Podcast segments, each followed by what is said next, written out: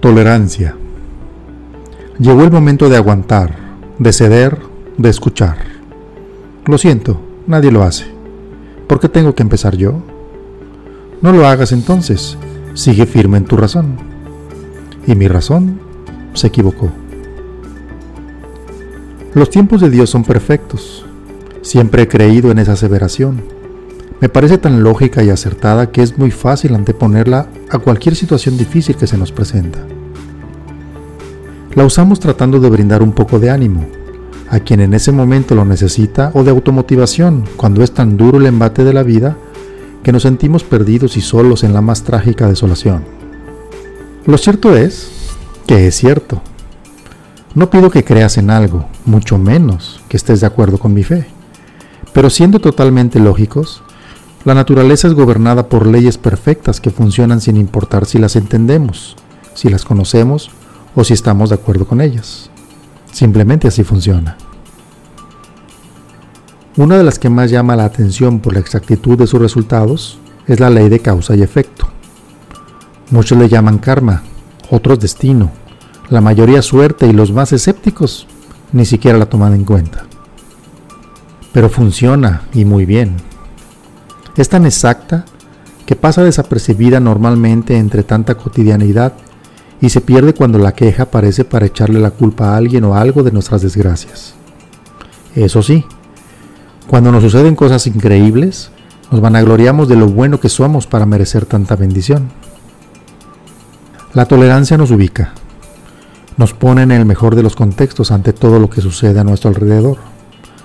Aprendemos a ver las cosas desde el punto de vista de nuestro prójimo y con mucha apertura, sintiendo empatía. En los tiempos difíciles, todo sería más llevadero con un poco de tolerancia. Aceptar que no siempre tengo la razón, o en el mejor de los casos, no necesitar tenerla. Entender que mi prójimo tiene miedo, tristeza, angustia, felicidad o ignorancia.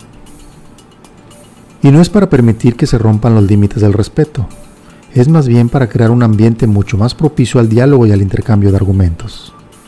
De no ser así, las interacciones se vuelven discusiones y una discusión sin sentido es un intercambio de ignorancias en todos los casos. Cuando somos tolerantes, nos volvemos asertivos. Nos ocupa nuestro bienestar y el de los demás. Empezamos a buscar soluciones lo más adecuadas para todos y no solo para nosotros mismos. La tolerancia es uno de los mejores caminos para aprender a perdonar y en consecuencia, amar. Comprometámonos con nuestras emociones. Dejemos que fluyan en la más completa libertad de expresión. Si estamos enojados, tristes, angustiados, indiferentes o felices, demostrémoslo con la conciencia de que afectarán a otras personas de cualquier manera. Eso activará nuestra inteligencia para poder encontrar el justo equilibrio entre nuestro corazón y nuestra mente y quizá empecemos a practicar la tolerancia hacia todo lo que nos rodea. Llegará el día en que la humanidad cambiará su conciencia a una mejor forma de convivencia, más humana, más natural, más asertiva, más feliz. Seamos tolerantes con nosotros mismos en principio. Te aseguro que verás la vida de una manera diferente. Quizá te desesperes, quizá te decepciones, pero al final el esfuerzo vale la pena. Cuando cambias la manera de ver las cosas, las cosas cambian.